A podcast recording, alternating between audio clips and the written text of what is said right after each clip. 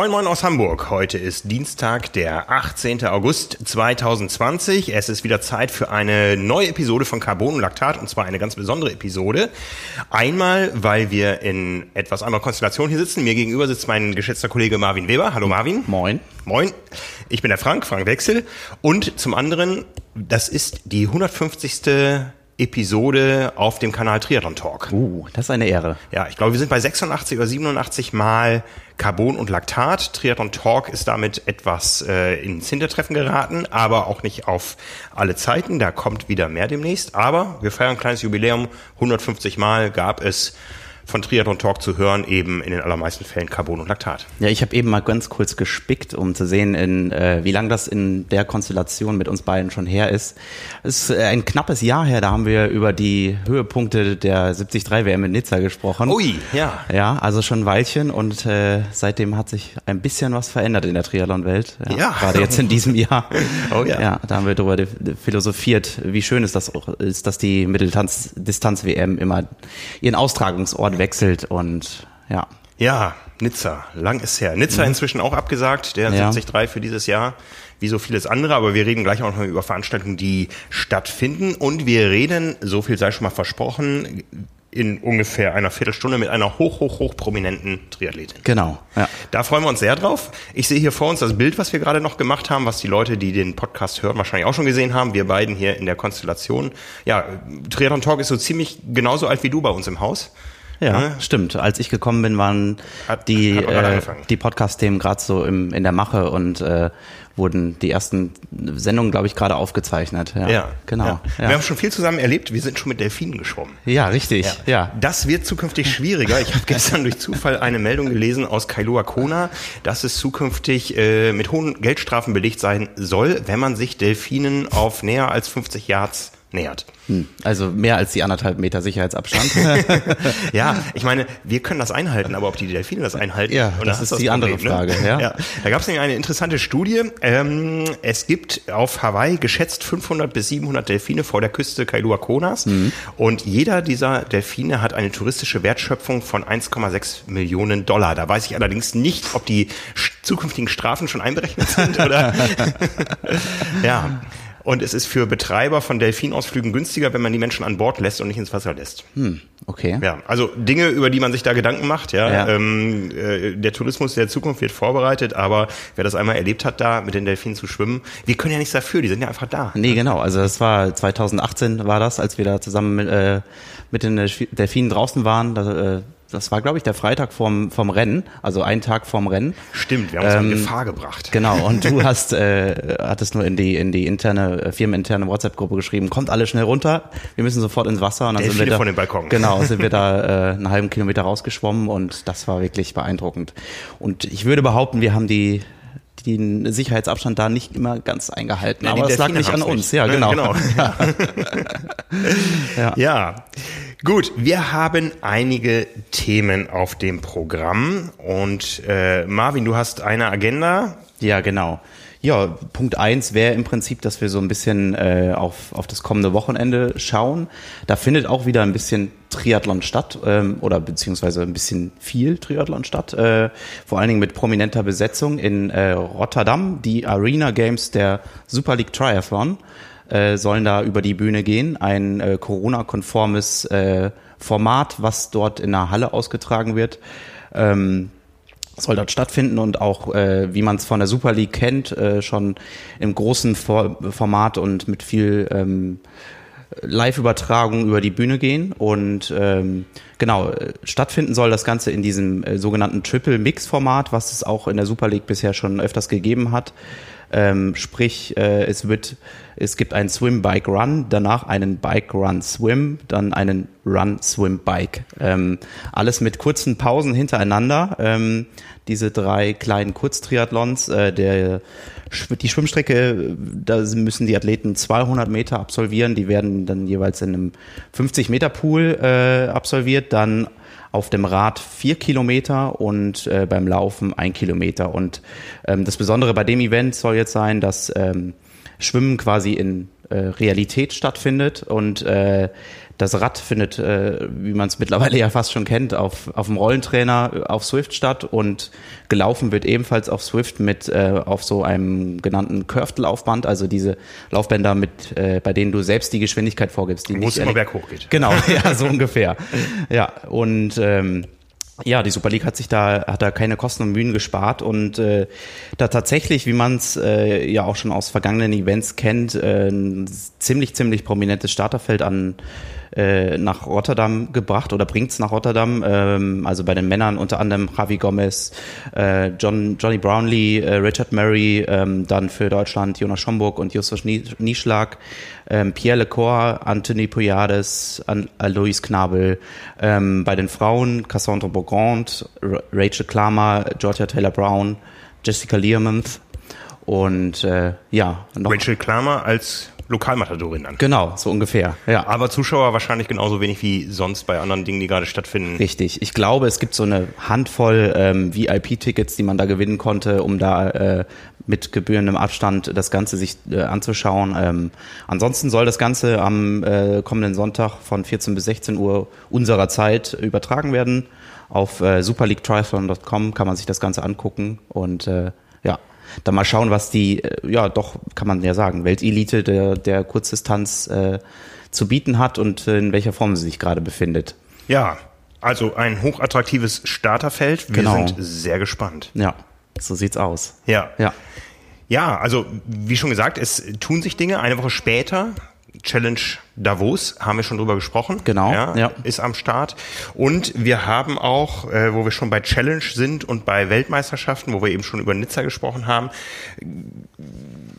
ich sag mal, sehr, sehr äh, optimistische, gute Nachrichten aus Daytona bekommen. Da soll ja immerhin noch eine Mitteldistanz-Weltmeisterschaft stattfinden. Mhm. Und das hat Bill Christie, der CEO von Challenge Nordamerika, jetzt auch noch einmal bekräftigt.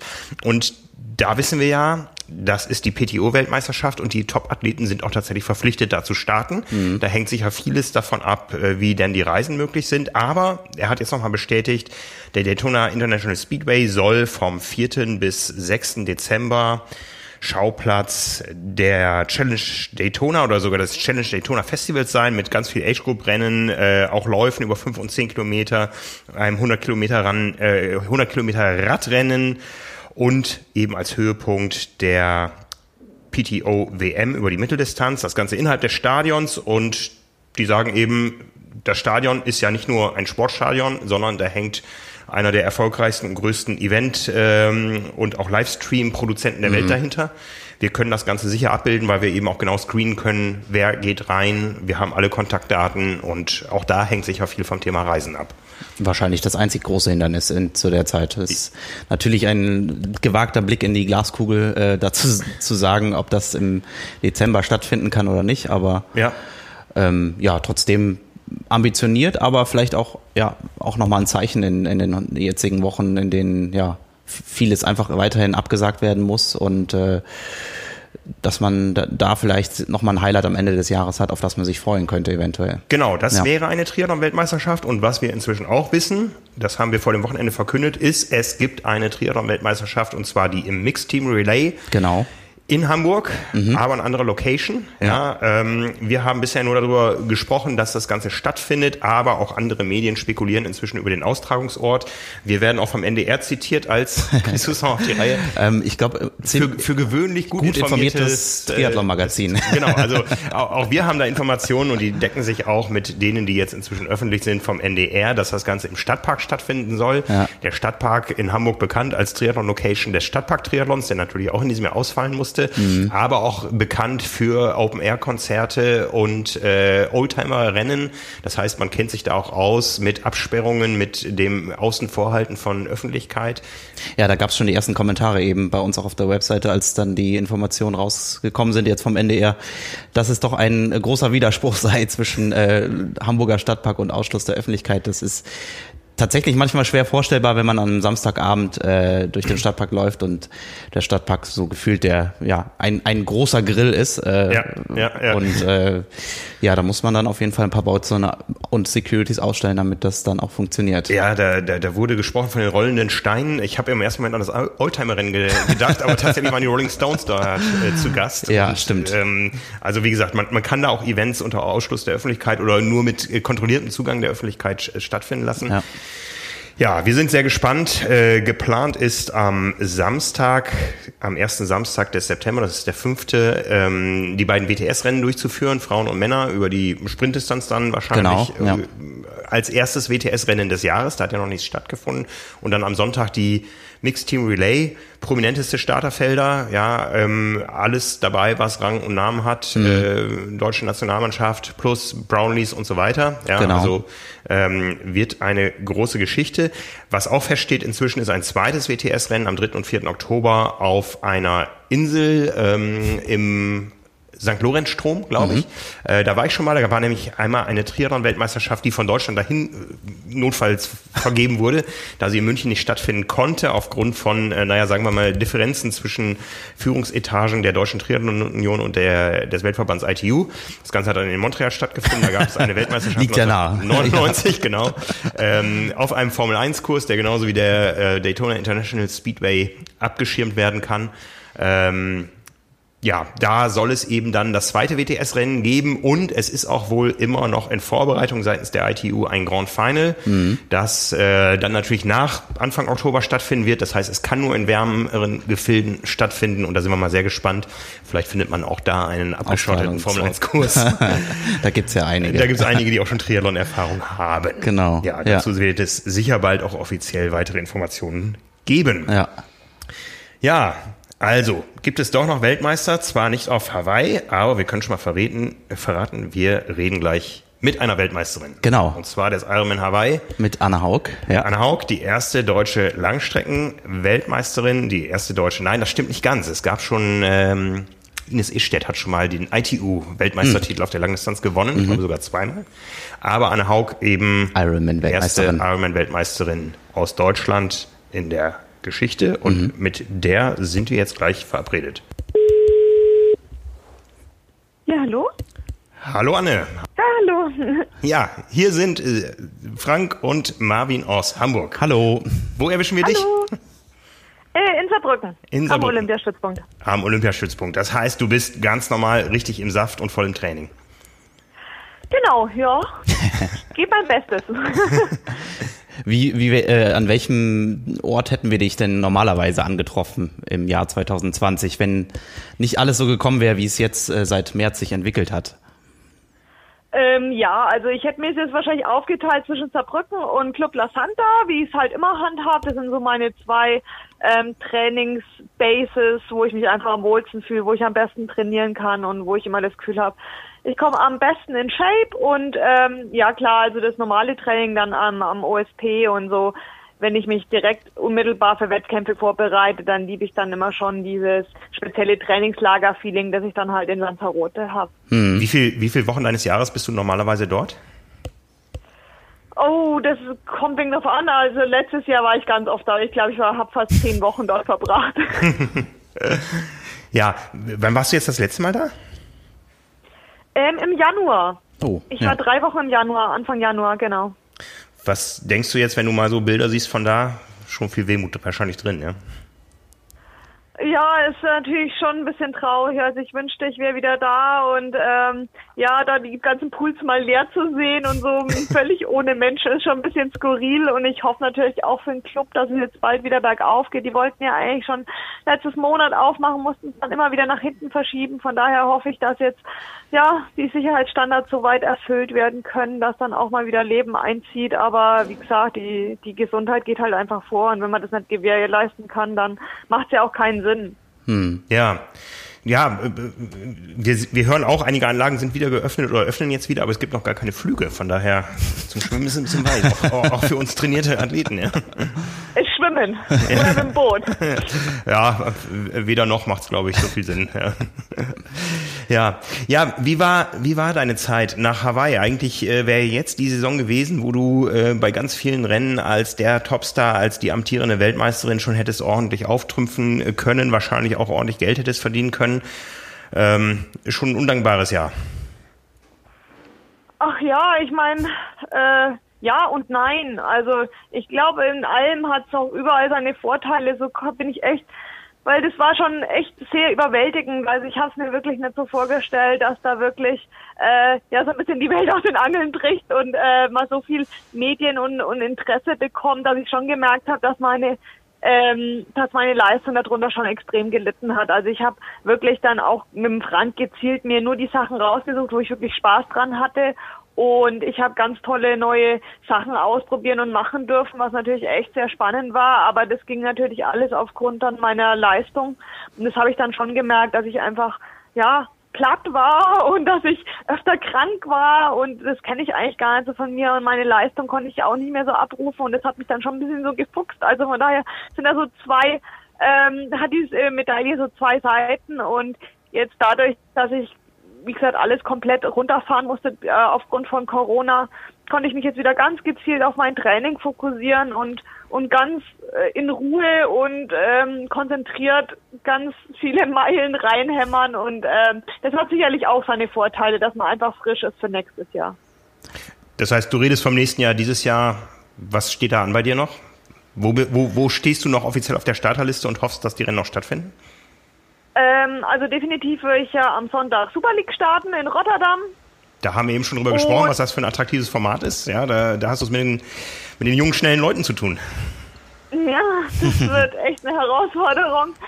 Und äh, ja, eventuell steht noch ähm, am 4. Oktober 73 Lanzarote. Das ist noch so ein bisschen in der Schwebe. Und dann ist ja auch immer noch, äh, steht ja auch immer noch die ähm, die, das PTO-Rennen in Daytona so im Raum im Dezember. Von daher, ja, vielleicht kommt auch noch das eine oder andere Lauf dazu, weil ich denke, die Leichtathletik wird wahrscheinlich eher ein bisschen in Fahrt kommen und es möglich sein. Von daher, ja, ich strecke einfach meine Fühler aus und bin offen für alles und ähm, ja, versuche einfach meine Leistung so gut es geht ähm, konstant hochzuhalten. Wie war denn so die Frühform im, äh, im Jahr 2020?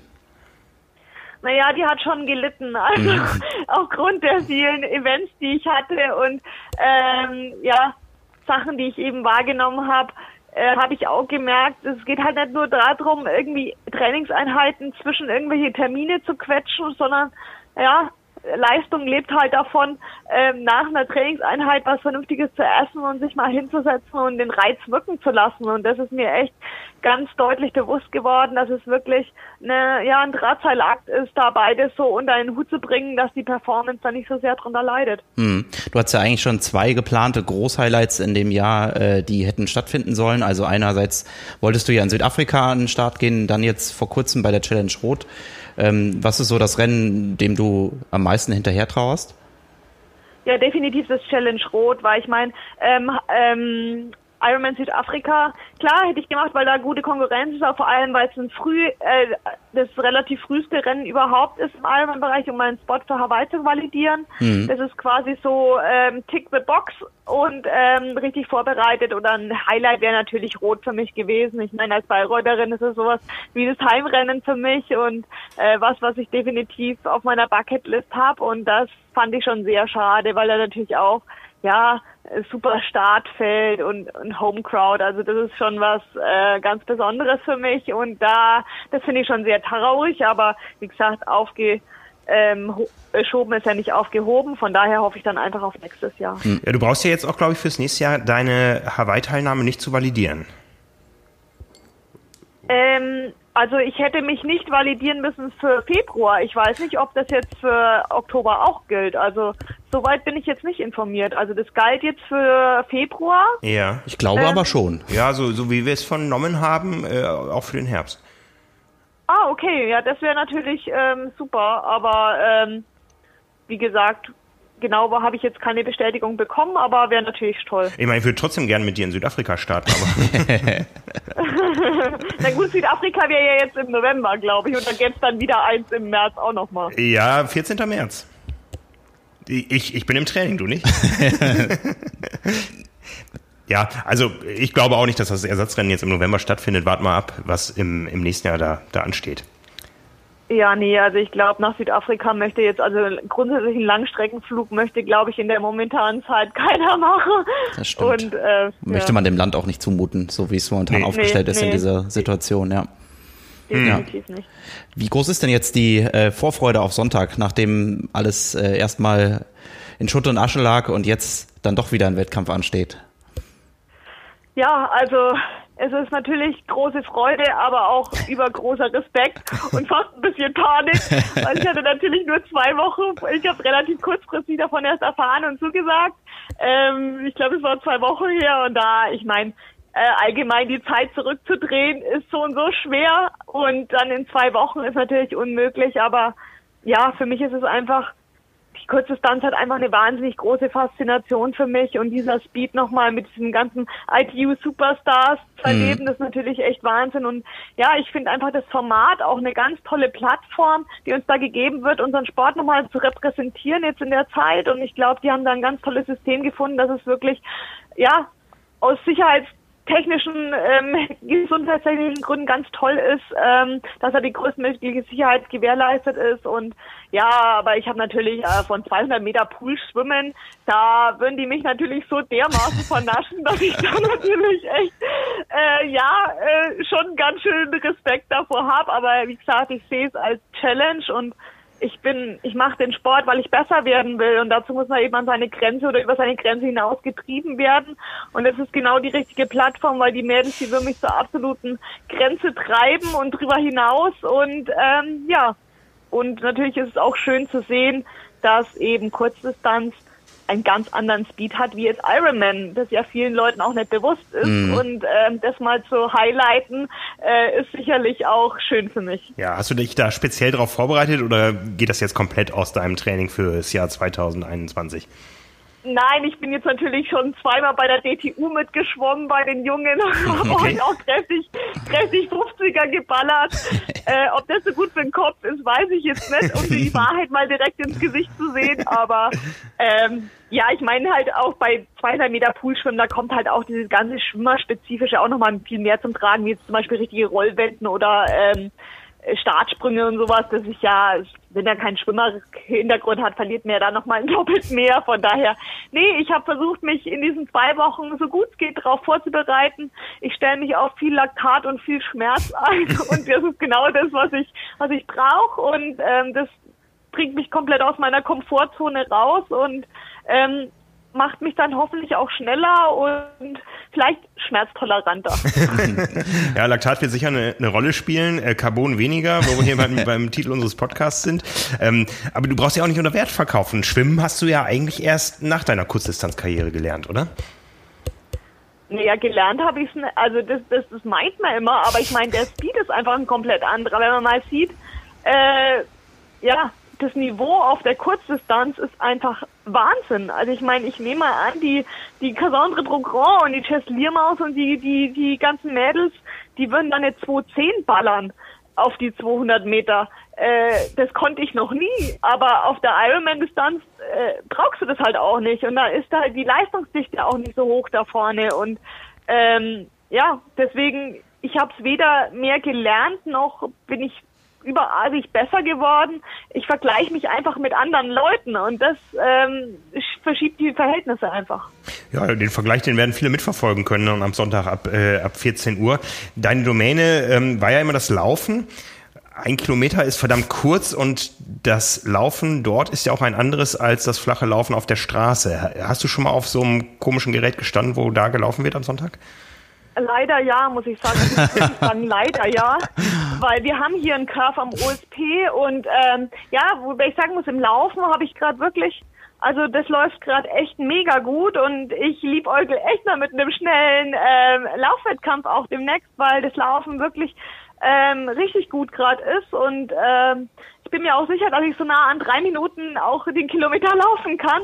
Aber dieses war wirklich, also da, da kollabiere ich halt drauf. Weil das Problem ist, dass das so einen eigenen Widerstand hat, weil wenn das einfach durchlaufen würde, dann wäre das ja wie so ein Hamsterrad, das sich immer beschleunigen würde. Und je schneller man läuft, desto mehr muss man quasi bergauf laufen. Man muss oben auf das Laufband treten. Und ähm, wenn man relativ leicht ist, dann bekommt man das Laufband nicht nach hinten beschleunigt. Das heißt, die Bodenkontaktzeit war mega lang und es hat sich angefühlt wie ein maximaler Bergaufsprint. Also es wird nicht nur proportional härter mit der Geschwindigkeit, sondern es wird auch noch proportional ähm, härter durch die Neigung, die sich dadurch ergibt. Und ja, ich hoffe, also ich bete, dass die irgendwie andere Curves haben, die vielleicht auf Körpergewicht eingestellt werden können, weil ich also ich weiß auch nicht, ich bin da maximal gelaufen und bin da eine 3,32 gelaufen und das ist nicht konkurrenzfähig. Aber ich hoffe, den anderen geht's da auch so und ähm, ja, wie auch immer. Ist ja für alle gleich und ja, dann wäre jetzt ich für hoffe, den das Gewicht spielt jetzt nicht so eine Rolle dann. für den für den schnellen Lauf, den du vorhast, dann wäre jetzt eigentlich irgendwo ein Berglauf angesagt, oder? Ja, also danach äh, müsste man wirklich mal seine Form am Berg testen. also ist Körper auf jeden Fall eine gute Option dafür. Oder, oder sonst ein, äh, ein Bahnlauf, irgendwie fünf Kilometer oder zehn? Was, was schwebt dir da sonst noch vor? Ach, also fünf Kilometer wäre ja meistens auf der Bahn. Also Genau. Bahn möchte ich eigentlich ungern laufen. Ähm, aufgrund ja meiner meiner Verletzungshistorie muss ich jetzt nicht unbedingt auf der Bahn laufen. Also wenn es mal gibt, ein schneller Zehner auf der Straße oder ein Halbmarathon, dann ähm, bin ich auf jeden Fall dabei. Okay. Ja, spannend, was, was da noch äh, passieren wird in den nächsten Wochen im, im Laufen. Du hast ja auch am USP durchaus viele Kontakte zu Sportlern anderer Sportarten. Wie, wie hat sich so der Triathlon da dargestellt im letzten halben Jahr? Andere Sportarten waren ja mal mehr, mal weniger betroffen. Wie, wie ist so euer interdisziplinärer Austausch da? Ja, also ich glaube, wir sind noch mit einem blauen Auge davon gekommen hier, also speziell äh, am OSP in Saarbrücken, weil ähm, ja sich der Landessportverband hier wirklich extrem für uns eingesetzt hat, für uns Triathleten, sodass wir nach vier Wochen Lockdown auch wieder mit Sondergenehmigungen schwimmen durften. Also wir wurden dann aufgeteilt, dass nur noch vier in diese riesen Schwimmhalle durften, jeder auf einer Bahn mit einer Bahn dazwischen und dann in mehreren Schichten. Also äh, da wurde sich wirklich extrem eingesetzt und gut laufen und Radfahren, das ist ja eine Outdoor-Sportart. Wir hatten einigermaßen gutes Wetter, zur Not kann man die Rolle innen aufstellen. Also da hatten wir wirklich ähm, kaum Einschränkungen noch. Unsere Ringer hat es natürlich am meisten getroffen. Also die durften ja keinen Kontakt zu anderen Leuten und Ringen ohne Körperkontakt ist, ist äh, schwierig. extrem schwierig. Und es war dann echt sehr lustig. Die Ringer, die haben sich Fahrräder zugelegt und die dann mal auf den Fahrrädern zu sehen, war natürlich echt cool. Und die haben sich dann auch ein paar Tipps geholt und sich mal unsere Fahrräder angeschaut. Von daher war das echt total witzig und spannend eigentlich zu sehen, dass sich ähm, solche Spezialisten in der Sportart auch mal von uns ähm, Rat holen und ja, die Badmintonspieler konnten natürlich relativ schnell auch wieder anfangen und die Leichtathleten ja auch und ja, die Schwimmer, halt nur die wirklich die Kaderathleten konnten dann auch wieder einsteigen, aber am schlimmsten hat es wirklich unsere Ringer getroffen. Das heißt, im Gegenzug äh, bist du jetzt dann bald bei den Ringern auch mal im Training, oder? Auch für so einen Massenstart? Äh, nee, ich befürchte, da kann ich nicht mithalten. Wobei ich ja mal Nahkampftraining gemacht habe zu Kurzdistanzzeiten, um so ein bisschen die Angst vor diesem Fight an der Boje Ah. zu. Ähm, Ding habe ich war ich mal ein paar Wochen im Nahkampftraining und habe dann auch Ringen gemacht, aber es hat mir nicht so wahnsinnig weitergeholfen. Die Boje hat's weggesteckt. ja, genau. Die Boje hat's weggesteckt. Ja, mit der Laktatdusche am, am Wochenende ähm, äh, wartet ja jetzt äh, die eine Herausforderung. Ansonsten viele, viele Athleten kämpfen gerade mit äh, Bestmarken, mit Strava-Coms und so weiter. Bist du da auch am Start? Also, also Strava habe ich nicht. Also das interessiert mich irgendwie nicht so groß. Es würde aber Äh, viele Leute interessieren, dir dazu folgen. Ach so, ähm, ja, nee, also ich, ähm, ich trainiere dann schon lieber für mich selber und versuche meine Leistung aufzubauen und dann in der realen Welt dann mich mit anderen äh, in Echtzeit zu vergleichen. Und ähm, ja, ich mache jetzt natürlich auch, äh, ich bin jetzt in Heidelberg Man mal online mitgefahren, also ich bin da schon offen dafür. Ähm, jetzt meine große Leidenschaft für dieses Online-Computer-Dingsbums wird jetzt nie so ausbrechen. Aber ich, was ich halt wirklich ganz toll finde, ich habe gestern zum Beispiel für DT Swiss ähm, einen Social Ride gemacht über Swift oder auch mal für Cervelo was gemacht. Und das ist natürlich eine super, super Plattform, um einfach mit anderen Leuten in Kontakt zu kommen und ähm, ja, da ähm, ja zusammen ein Event zu haben und das finde ich natürlich echt ganz tolle Sache, aber jetzt das als Wettkampf oder so zu sehen, finde ich einfach noch so ja, ich weiß auch nicht, irgendwie komisch. Ich habe das Gefühl, das ist nicht ganz so vergleichbar, weil man muss ja nur sagen, ach, ich wiege 45 Kilo und schon bin ich vorne dabei. ähm, das ist was, was mich irgendwie nicht so reizt. Das ist noch zu viel, äh, ja, was ich denke, äh, ist ein bisschen komisch. Ja, ich glaube, es können viele unterschreiben. Also ich, man sieht ja auch, das Interesse daran hat dann doch nachgelassen. Ähm, ich glaube schon, dass das Interesse an einem, einem Rennen, wo die Menschen auch wirklich dann aufeinandertreffen, äh, wie jetzt am Wochenende in Rotterdam, doch wieder ein bisschen größer sein wird. Ja, definitiv. Also ich meine, da ist halt auch so, dass wirklich jeder die gleiche Rolle hat und wirklich jeder hm. vorher ge äh, gemessen wird und äh, ja gewogen wird, sagen wir so, dass da die Verhältnisse einfach gleich sind und dadurch, dass man halt auf dem Curve läuft, ich weiß nicht, ob das auch nach Gewicht eingestellt werden kann. Das wäre natürlich vorteilhaft. äh, äh, sind dann doch die Voraussetzungen gleich für alle und das motiviert mich dann auch viel mehr, weil ich bin letztens auch ein Online-Rennen mitgefahren und habe im Durchschnitt die meiste Watt getreten, aber andere war vor mir und da habe ich mir gedacht, hey, wie kann das gehen? Also das ist irgendwie komisch. Also, mhm. Wie wichtig ist jetzt so ein solches Event für dich auch in Sachen äh, Vermarktung? Eigentlich war ja jetzt dieses Jahr wäre perfekt gewesen, aber du konntest dich, deinen Wettkampfeinzug noch nicht groß zeigen jetzt. Wie wichtig ist es, dass solche Dinge wieder stattfinden und man dich auch sieht in der Öffentlichkeit? Ja, natürlich ist es wichtig. Also ich meine, ich bin total dankbar für meine ganzen Sponsoren, die mir so treu die Stange halten, auch wenn ich jetzt äh, ja keine große Gegenleistung jetzt in dem Sinn äh, bieten konnte, dass ich die eben äh, ja nicht präsentieren konnte. Von daher bin ich natürlich unheimlich dankbar, dass wir diese Plattform gerade kriegen, dass ich auch mal ein bisschen was zurückgeben kann, weil ich meine, meine Sponsoren, die sind wie jede andere Firma auch, ähm, hängen die durch und haben finanzielle Probleme und ähm, da bin ich extrem dankbar, dass ich ähm, so tolle Partner habe, die da auch in der schweren Zeit zu mir stehen und wenn ich da natürlich ähm, die Chance nutzen kann, die ähm, öffentlich zu repräsentieren, dann ähm, freue ich mich natürlich umso mehr. Im Gegenzug hast du, ähm, als wir vor der Selfish Night im Dezember ähm, gesprochen hatten im Interview, auch äh, ja eigentlich damit gehofft, äh, neben den bereits bestehenden Sponsoren auch neue hinzuzugewinnen. Das ist wahrscheinlich in der Phase jetzt eher flach gefallen. Äh, das ist jetzt natürlich gerade eine schwierige Zeit. Ähm, aber wie gesagt, ich habe davor sehr gute Partner und Sponsoren abgeschlossen. Ich bin gut äh, gut versorgt mhm. und habe ganz tolle Partner an meiner Seite. Von daher bin ich sehr dankbar, die zu haben. Und ja, ich bin versorgt und ähm, ich bin sehr glücklich mit dem, was ich habe. Und von daher ist alles gut. Wie ist das so von Seiten der Rennveranstalter? Kommen da viele auf dich zu und sagen, ah, wir haben da vielleicht noch die Chance im September was durchzuführen? Möchtest du nicht? Können wir dich verpflichten? Äh, bitte, ich habe jetzt, die Verbindung war gerade so schlecht. Hoppla, hörst du uns wieder? Die Verbindung war gerade so schlecht, ich habe ja. jetzt die Frage nicht mitbekommen. Ja. Wie weit ist es, äh, treten da Rennveranstalter gerade auf dich zu und sagen, ah, wir sehen da noch so eine kleine Chance im September oder Oktober noch was äh, stattfinden zu lassen und möchtest du nicht kommen? Oh, das fängt alles äh, der Frank eigentlich gesagt für mich ab. Von daher werden bestimmt die ein oder anderen Anfragen kommen, aber ich glaube, zurzeit ist einfach sehr schwierig zu kalkulieren oder ähm, auch für die Veranstalter jetzt. Ähm, also wir haben natürlich ein bisschen was im Petto, wo wir hoffen, dass das stattfindet, aber so offiziell ist das noch nicht. Von daher, ja, ich glaube einfach, dass es selbst für die Veranstalter, dass die jetzt da nicht so groß die Marketingtrommel ähm, rühren, wenn die noch nicht wissen, ob das dann nicht doch kurzfristig abgesagt werden muss. Von daher hält sich das alles in Grenzen und wir sind dankbar für alles, was kommt und wählen da auch äh, gezielt aus. Ja, nun bist du Weltmeisterin bei den Profis auf Hawaii beim Ironman und erst danach ist eigentlich so richtig in Szene äh, getreten oder in, auf, den, auf den Plan getreten, die PTO als die Profi-Vereinigung im Triathlon, wie gesagt, in diesem Jahr schon mit einer eigenen Weltmeisterschaft. Wie sind deine Kontakte da? Wie wichtig bist du für die PTO und wie wichtig ist die PTO für dich? Naja, also die PTO muss man sagen, die hat uns natürlich gerade jetzt in dieser ähm, schwierigen Zeit jetzt durch Corona-Lockdown natürlich extremst weitergeholfen, dadurch, dass sie einfach finanziellen Support geleistet haben aufgrund der ganzen ähm, ja, Ausfälle von, von ähm, Wettkampfeinnahmen. Da bin ich natürlich unheimlich dankbar. Wir sind natürlich im regelmäßigen Kontakt und versuchen da, dass es ein Geben und Nehmen ist.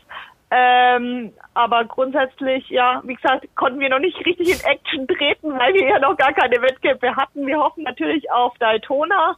Und ich hätte mich gefreut, Samurin mal in diesem Team zu starten, in diesem Collins Cup. Das fand ich natürlich allein des Rennens wegen schon eine total spannende Geschichte. Ähm, ja, aber ja, grundsätzlich ist die, der Support von der PDO gerade in dieser schwierigen Zeit einfach ja fantastisch gewesen. Ja, das heißt, wenn es zu Daytona kommt, ist es dein Jahreshighlight. Ähm, ja, also man muss natürlich sehen, ähm, jetzt zur Zeit würde ich jetzt weiß ich nicht, ob ich unbedingt in die USA reisen würde und ob ich das kann. Und ähm, aber wenn sich das als gesundheitsverträglich entpuppt und man auch Flüge buchen kann und ähm, ja, da die Sicherheit sichergestellt ist, dann würde ich das natürlich gerne machen, Daytona. Was weißt du von dem Rennen? Das hat ja schon ein paar Mal stattgefunden. Ähm, ich weiß nur, dass es letztes Jahr stattgefunden hat, dass es ja auf dieser NASCAR-Strecke ist. Ähm, ich weiß jetzt nicht, ob sie das jetzt noch irgendwie adaptieren, anpassen, wie auch immer. Also so große Informationen, neue Informationen habe ich jetzt auch nicht. Ich kenne nur das Rennen eben vom letzten Jahr und ähm, ja, man muss sehen, ob das stattfinden kann und wenn ja, wie es stattfinden kann. Aber genaue Informationen darüber haben wir ja noch nicht bekommen. Ich kann dir nur sagen, die Kurven sind ähnlich geformt wie dein Laufband am Sonntag. oh, sehr gut. Ja, jetzt ist Sonntag das Rennen, heute ist Dienstag. Wie geht die Woche für dich weiter bis dahin? Wie, wie intensiv wirst du tapern? Ähm, naja, ich will jetzt schon ein bisschen rausnehmen. Also heute bin ich nochmal sehr in den, also letzte Woche war wirklich sehr hart, wo ich wirklich sehr schnelle, sehr kurze Intervalle gemacht habe, um einfach mal das System an dieses maximale Laktat zu gewöhnen. Ich meine, ich bin so und so jemand, der gut Laktat produzieren kann, aber das dann auch wieder zu verarbeiten, das ist sowas, ähm, das muss ich jetzt auch mal wieder meinem Körper beibringen. Ähm, ja, heute bin ich nochmal sehr intensiv geschwommen. Morgen will ich nochmal eine kleine Spitze im Laufen und Radfahren setzen. Und dann äh, heißt es eigentlich wirklich frisch werden, weil, ähm, ja, wie gesagt, das ist ein Rennen, das dauert zwölfeinhalb, dreizehn Minuten. Da ist die Frische das A und O. Von daher ähm, will ich da jetzt die Woche nicht mehr die Welt aus den Angeln reißen. Okay, okay. und, und Zielsetzung für Sonntag? Top 5 oder Top 10? Äh, mich selbst zu schlagen. Also wie gesagt, man weiß ja, das ist echt mein größtes Ziel ist, einfach, ja, meine eigene gedachte Leistungsgrenze irgendwie drüber rauszupushen. Und gerade in der aktuellen Situation weiß man ja nie, man weiß ja nie, grundsätzlich dürfte ich keine Chance haben gegen die ITU-Athleten. Man weiß ja nie in der Corona-Zeit, wer welche Vorbereitungsmöglichkeiten überhaupt hatte, wie sehr welche Länder eingeschränkt waren. Von daher glaube ich, äh, ja, ich gehe da komplett unvorgenommen hin. Ich weiß überhaupt nicht, was passiert. Ich weiß nur, ich stelle mich an die Startlinie und drücke für 45 Minuten das Gaspedal maximal durch. Und dann kann ich danach zufrieden sein, egal mit welcher Leistung. Ich habe da keinen Druck. Ich, ich freue mich, dass ich, dass ich die Ehre habe, mit diesen Kurzdistanz-Profis nochmal äh, an die Startlinie zu treten und ähm, ja, alles andere ist offen und ich freue mich einfach, dass wir wieder die Möglichkeit haben, unseren Sport zu repräsentieren. Ich hoffe, wir bieten eine gute Show für alle und ähm, ja, das ist mein Ziel. Es hört sich auf jeden Fall spektakulär an. Ich kann mir noch nicht vorstellen, wie es sich anfühlt, wenn man äh, nach einem Kilometer auf dem Hamsterrad dann schwimmen soll. Also äh, hast du das speziell ja, trainiert, ich, so die, die, die ich einzelnen... Hoffe, ich krieg die Bahn an der Seite, wo ich mich an der Wand festhalten kann. Ich habe auch keine Ahnung. Ich glaube, das wird der Laktat-Overkill, aber ich hoffe, dass es auch viel Spaß macht und dass es allen anderen genauso geht und wir zusammen leiden und einfach das Beste aus uns rausholen. Wie siehst du überhaupt solche Formate im gesamten Triathlon-Zirkus? Äh, bringt das das Ganze nach vorne oder ist das jetzt ein Lückenfüller, ein Pausenfüller? Also ich finde das System Super League grundsätzlich genial. Also ich habe das schon letztes Jahr immer am, äh, am Computer live verfolgt, weil ich das einfach wahnsinnig attraktiv finde. Diese kurzen, schnellen Formate, ähm, das ist einfach unheimlich attraktiv zuzuschauen.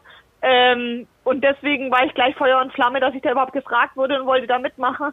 Von daher ähm, sehe ich das sehr zukunftsträchtig und gerade in der Corona-Zeit, klar, muss man das ähm, mit einem Laufband und, und ähm, Swift machen. Aber aufgrund der kurzen Distanz finde ich das eigentlich gar nicht so schlecht, weil ich meine, das Verletzungsrisiko ist auch geringer. Du kannst dich maximal ausbelassen, ohne dass du irgendwelche komischen Radstürze ähm, riskierst, weil manche komplett äh, neben der Kappe sind.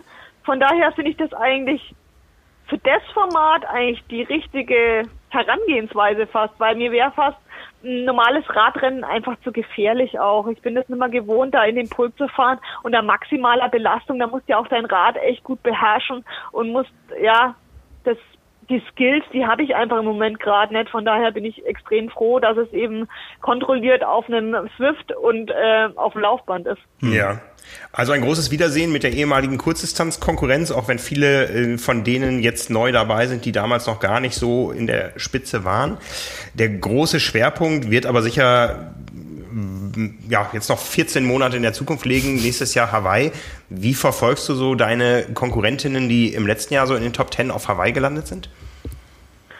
Ach, ehrlich gesagt gar nicht, weil ich meine, das nützt ja auch nichts, irgendwelche Leute auf Instagram zu folgen oder zu stalken. Ich meine, äh, das ist ja alles nur Fake und jeder stellt sich natürlich, ja, jeder trainiert immer in der Sonne, ist super fit und durchtrainiert. Ähm, von daher. Ja, normal. Und ist, und, und ist dabei gesund. Ja. Von daher konzentriere ich mich erstmal auf Super League am Sonntag und versuche einfach meine eigene Leistung hochzubringen und dann im Oktober wird sich zeigen, was alles gebracht hat. Es zählt halt dieser eine Tag im Jahr und das ist völlig egal, was man davor macht oder wie man sich irgendwo darstellt oder was man getan und gemacht hat. An dem einen Tag zählt es eben und dann muss man eben das aufs Parkett bringen und alles andere ist eigentlich völlig egal. Hast du irgendwann gezweifelt am nächsten äh, Oktober? Hast du irgendwann gesagt, ah, das ist mir jetzt alles zu zäh und ich bin jetzt auch keine 23 mehr. Ähm, das war es für mich als Triathletin. Ich höre da auf, wo es am schönsten ist. Ich bin Weltmeisterin und so ein Zweijahresloch, das ist mir doch zu groß. Nee, weil ich habe ja, also das sage ich ja schon mantrahaft, ich mache einfach den Sport nicht, weil ich meine Medaillensammlung erweitern will oder weil ich irgendwelche Pokaljäger bin. Klar, es ist die Krönung, wenn man was gewinnt, aber ich mache den Sport, weil ich besser werden will und ich mache jetzt Ironman seit zwei Jahren. Das kann nicht sein, dass man da schon am Ende der Fahnenstange ist. Ich ich glaube, gerade am Rad ist noch echt Entwicklungspotenzial da, was ich aushöre. Ich möchte auch irgendwann mal schneller laufen hinten raus und äh, Schwimmen ähm, könnte auch besser sein. Von daher ja, ich mache das einfach, weil ich denke und weil ich in mir so eine Stimme habe, die sagt, es geht noch besser. Ob ich nochmal Weltmeisterin will, keine Ahnung. Wer weiß, was danach kommt. Aber ich weiß, dass ich, glaube ich, meine Leistung noch verbessern kann. Und solange ich noch diese Hoffnung und diesen Drang in mir habe, besser zu werden, will ich das auch machen. Und wenn ich irgendwann merke, der ganze Aufwand steht nicht mehr im Verhältnis zu der Leistung, die dabei rauskommt, dann will ich mir das äh, anders überlegen. Aber zurzeit sehe ich keinen Grund, äh, ja, aufzuhören. Und das, äh, ja. Dein, dein, männlicher Counterpart Jan Frodeno wird heute stolze 39 Jahre alt. Der wird beim nächsten Ironman Hawaii 40 sein. Und will ja noch dreimal gewinnen. Und will ja noch dreimal gewinnen. Eben, also ich glaube, ähm, ja, man muss sich ja nur mal äh, Elliot Kipchoge anschauen. Ich glaube, mhm. der ist weit über 40 und ist der absolut schnellste Marathonmensch. Ähm, ich glaube einfach, dass Alter einfach eine Zahl ist und man vielleicht das auch gern als Ausrede nimmt, sich vielleicht nicht mehr so quälen zu müssen, weil man denkt, oh, man ist jetzt so alt, man kann nicht mehr schnell. Aber ich glaube, das ist einfach, man ist so alt und will nicht mehr schnell. Und wenn man eben noch gewillt ist, sich täglich richtig in den Hintern zu treten und ähm, an sich zu arbeiten und man Ziele und Motivation hat, dann ist Alter eine Zahl und ähm, man muss halt dementsprechend einen guten Coach haben, der dann halt vielleicht ein bisschen anders trainiert oder da eben mit dem Alter umzugehen weiß. Ja. Oh, jetzt fährt hier gerade ein Motorrad aus. Wir müssen hier bei offenem Fenster arbeiten. Es ist so heiß hier. ja, nehme ich gerne als Schlusswort, das mit dem Alter. ja, Anne. Wir sind auf jeden Fall erstmal gespannt, wie der Sonntag ablaufen wird für dich. Äh, kannst du uns ja gerne nochmal berichten in der kommenden Woche, wie es dir gegangen ich. ist. Und, äh, wenn genau. ich überlebt habe, wenn genau. ich nicht bin. das hoffen wir nicht. ja, wir sind sehr gespannt. Wie gesagt, Sonntag 14 bis 16 Uhr live im Internet auf superleaguetriathlon.com. Anne, wir sind bei dir. Genau, wir drücken die Daumen. Super, vielen Dank. Danke. Einen schönen Tag noch und äh, viel Erfolg ja. am Wochenende. Ciao, ciao. Tschüss. Tschüss. Ja, spannend. Ähm, genau. Wie, Unsere Weltmeisterin. Ja. Bescheiden wie eh und je. Ich also äh, das war auch im äh, Dezember vor der Selfish Night, äh, was ich eben schon angesprochen hatte, dieses Interview. Einfach äh, war ich so begeistert von dieser Bescheidenheit, die eine Person an den Tag bringen kann, die gerade, äh, wie sie schon gesagt hat, äh, sechs Wochen vorher Weltmeisterin geworden genau, ist. Genau, und von mhm. allen äh, in den Himmel gelobt wird, aber ähm, zufrieden ist, wenn sie im Plaitas ihre Runden drehen kann und mhm. morgens ihr Müsli hat, äh, ihre Haferflocken, dann ist sie zufrieden. Ja. Und das ist äh, ja mehr als lobenswert, würde ich sagen. Ja, ich meine, wir haben es schon ein paar Mal gehabt. Es gibt verschiedenste Typen da draußen und es gibt ganz offensichtlich auch verschiedenste Wege, die zum Erfolg führen. Genau, Ja, und ja. der Weg, den Anne ähm, da eingeschlagen hat, der ist auf keinen Fall der unsympathischste. Nee, das definitiv ist, nicht. Ja, Ja, da gibt's viele Age-Grupper, die ja weit mehr äh, Bohe um ihre eigene Person machen. Das stimmt wohl. Ja, ja, genau. Ähm, Anna hat es ja eben schon quasi für uns so ein bisschen die Überleitung äh, gebracht. Am Wochenende äh, soll nicht nur in Rotterdam äh, Triathlon stattfinden, sondern auch virtuell ähm, in äh, Viernheim, ähm, nämlich das letzte Rennen des Rhein-Neckar-Cups äh, soll am 23. August, also auch am Sonntag, über die Bühne gehen. Ähm, dort hatten sich die Veranstalter im Prinzip auch äh, im April Gedanken gemacht, wie das Jahr so ausgehen soll oder ob überhaupt noch was stattfinden kann. Und dann hat man sich kurzfristig dazu entschieden, ja, wir wollen auf jeden Fall was anbieten. Ähm, dann natürlich in virtueller Form und dann ist man zusammen mit Ruby äh, ins Gespräch gekommen und hat dann quasi äh, vier Strecken oder die vier Strecken des Rhein-Neckar-Cups äh, abgefahren. Ähm, da hat mir der Organisator des Cups, äh, Jürgen Hill Hibberath, hat äh, mir nochmal gesagt, dass sie sich da dann ordentlich ins Zeug gelegt hätten. Die Strecken sind äh, dann teilweise sieben bis acht Mal abgefahren. Ähm, und äh, bei, je nachdem, bis dann die Qualität und das, das Wetter gestimmt hat und man die Strecke einmal vernünftig aufgenommen hatte. Und ja, so hat dann am 7. Juni quasi das erste Rennen des Rhein-Neckar-Cups stattgefunden in Musbach. Ähm, da war unter anderem Justus Nieschlag dabei. Dann äh, am 18. Juli äh, hat der Römerman virtuell als Radrennen auf Ruby stattgefunden. Da war Florian Angert dabei und äh, Anne hat es ja eben schon angesprochen. Am 26. Juli dann der Heidelberg-Man, bei dem äh, Anne auch als Siegerin äh, aus dem Rennen gegangen ist. Und äh, genau, bei den Männern gab's Marc Sasserath, äh, Max, Entschuldigung, Max Sasserath, der bisher alle drei Rennen gewonnen hat ähm, und der jetzt auch im vierten Rennen natürlich Gas geben will. Und ähm, bei den Frauen gibt's tatsächlich auch noch eine äh, sehr prominente Starterin, nämlich äh, die Britin Emma Pellant soll äh, ebenfalls an den Start gehen und äh, unter anderem Vize-Weltmeisterin äh, aus dem Jahr 2017 äh, auf der 70-3-Distanz. Und äh, genau, die wird am Sonntag da auch starten wollen. Ähm, anschauen kann man sich das Ganze ab 10 Uhr, da soll es losgehen. Und ähm, es ist auch ein offenes Rennen, das heißt, wer Lust und Zeit hat, kann auch noch äh, bei dem Rennen mitfahren. Dafür muss man äh, nach Infos des Anstalt Veranstalters ähm, einen Probemonat bei Ruby äh, buchen, der kostenlos zu scheinen seid und äh, kann dann auch mitfahren. Und die Strecken sollen wohl auch äh, nach dem Rennen noch weiterhin verfügbar sein. Also wer aus der Region kennt und dann äh, an einem verregneten Sonntag irgendwann mal demnächst die Strecke des Römerman abfahren will, der kann sich dann da auch nochmal das Ganze zu Gemüte führen. Und es gibt wohl auch erste Überlegungen, diesen Rhein-Neckar-Cup ähm, an den Adventssonntagen nochmal äh, Ah. als zweite Version stattfinden zu lassen, sodass äh, quasi im, im äh, ja, mitten im, im tiefsten Winter nochmal ein bisschen Triathlon stattfinden kann Ja, in Deutschland. vielleicht eine gute Idee. Also wir sehen ja überall, dass die äh, der große Hype auf Indoor-Training gerade so ein bisschen abgeflaut ist. Das Wetter draußen ist perfekt für Outdoor-Einheiten. Ja. Äh, ich bin auch schon länger nicht mehr Indoor gefahren, muss ich gestehen. Also die großen Unterschiede. Ruby ist ja eigentlich eher bekannt geworden durch die Partnerschaft mit Ironman. Da fährt man eben in nicht ganz so virtuellen Welten wie auf äh, Swift. Swift hat eben äh, artistische Welten, ja, äh, ein New York der Zukunft und so weiter, jetzt neu Frankreich. Ich habe selber noch nicht ausprobiert und bei Ruby gibt es eben Originalfilme von Originalstrecken.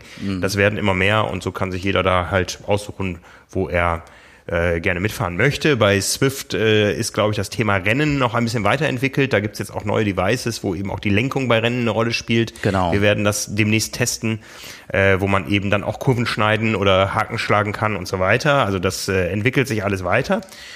Da sind wir sehr gespannt, aber wie gesagt, momentan sind wir gerne alle draußen unterwegs. Ja, wohl bei mir ist jetzt tatsächlich, äh, wir haben, äh, ich habe zusammen mit Nils Wiesert, unserem Chefredakteur, letzte Woche schon den ersten Rollentrainer oben aufgebaut äh, mit dem mit dem Rad, was wir bekommen haben, weil äh, so langsam der der große Rollentrainer-Test für unser Herbst-Special äh, beginnt und äh, ja. Die äh, meisten Rollentrainer sind auch schon eingetrudelt im Haus und äh, wir warten noch, wie du es schon gesagt hast, auch so ein paar Special-Feature und Neu Neuerungen auf dem Markt, die das Ganze dann nochmal realistischer erscheinen lassen sollen.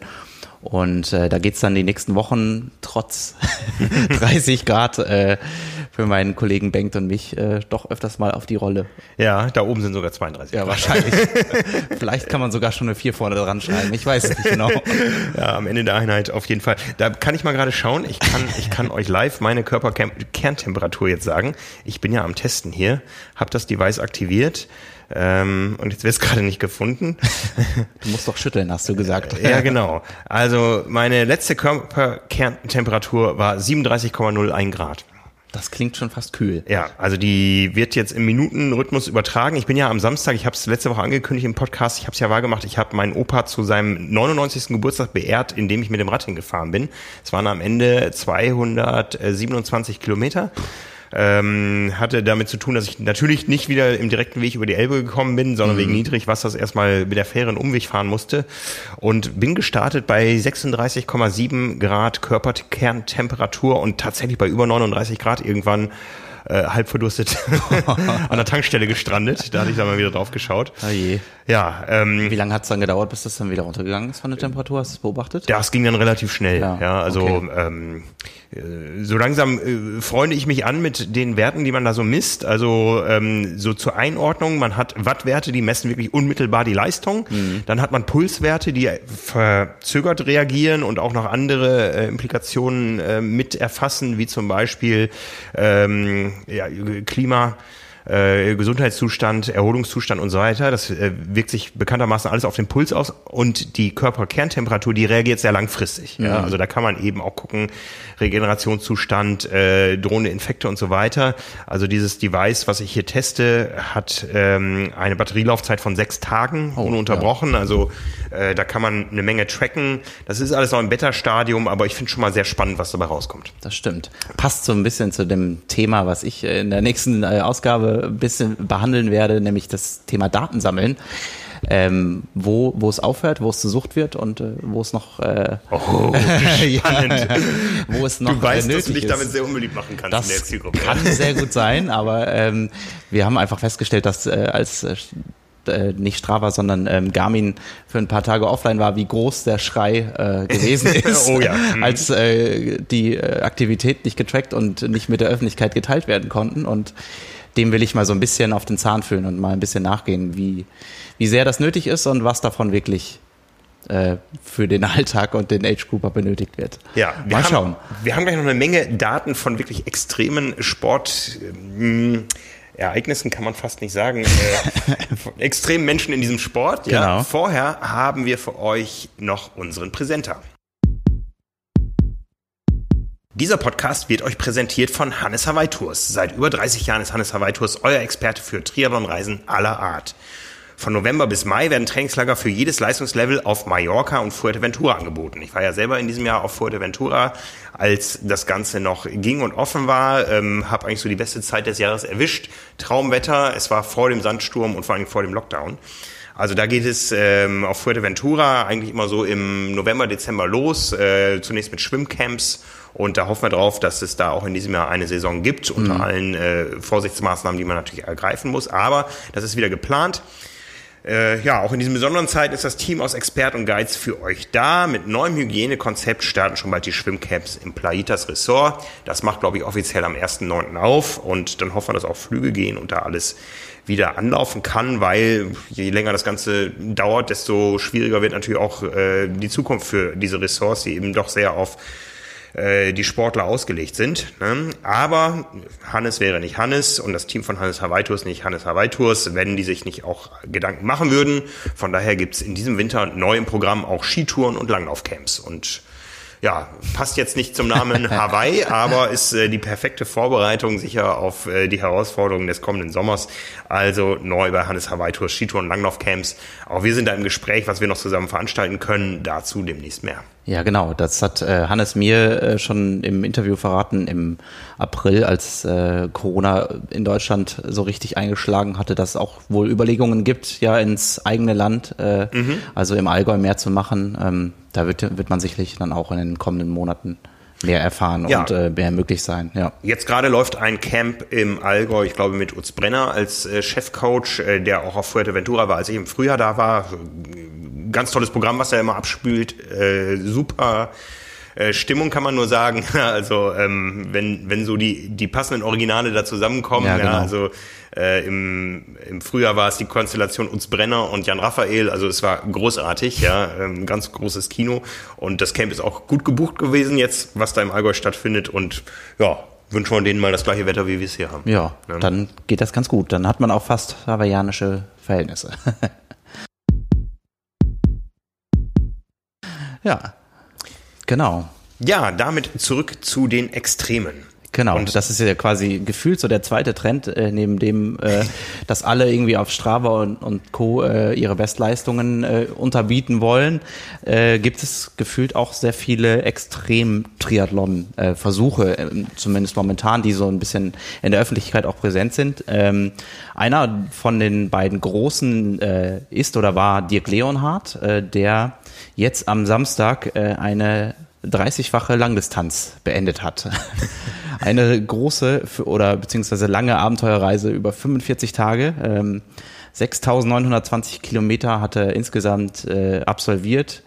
Ähm, hat sich die letzten fünf Kilometer dann nochmal quasi für den Samstag aufge aufgespart, so als letzte Ehrenrunde ähm, im, äh, in seinem Dorf in, äh, in Hessen, in Bruchköbel. Und ähm, ja, es war auch, glaube ich, zwischendurch eine ganz schöne Tortur, wenn man so seinen Instagram-Account verfolgt hat oder auch ähm, auf Strava gesehen hat, was so die ähm, die Tagestempo und und äh, Einheiten waren, dann war es am Ende eine ganz schöne Qual. Ja. Ähm, da war, glaube ich, am Ende dann wirklich nur noch das Ziel anzukommen. Ja. Also also es ging los, dass er erstmal eine Woche geschwommen ist. genau, ja, 20 Kilometer schwimmen. Äh, dafür hat er dann acht Tage gebraucht. Also 20 Kilometer jeden Tag.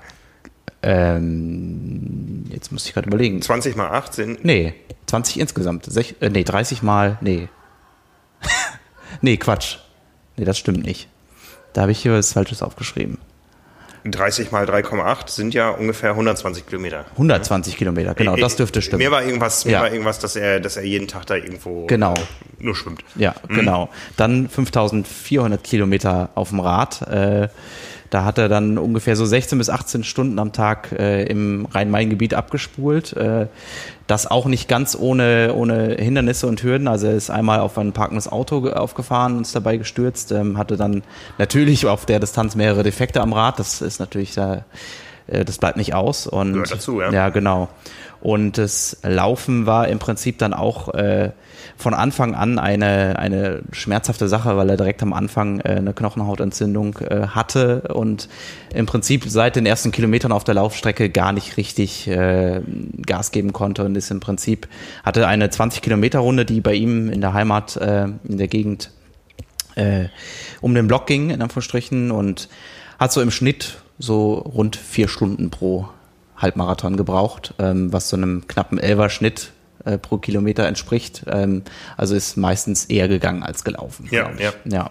Hatte dabei dann trotzdem sehr viel Unterstützung aus der Region, äh, aus dem Freundeskreis und auch von vielen Triathleten aus dem Gebiet, ähm, die ihn da ähm, weiter gepusht haben, dass er das zu Ende bringt. Und äh, ja, zeitliches Limit gab es im Prinzip nur so halb. Äh, er hat, äh, seine Frau hatte ihm die Einschulung seines Sohns äh, oder eines seiner beiden Söhne äh, als, als Frist gesetzt, die er dann auch ja, mit zwei Tagen geschafft hatte. Also äh, Ziellandung, Punktlandung könnte man sagen. Ja. Äh, genau.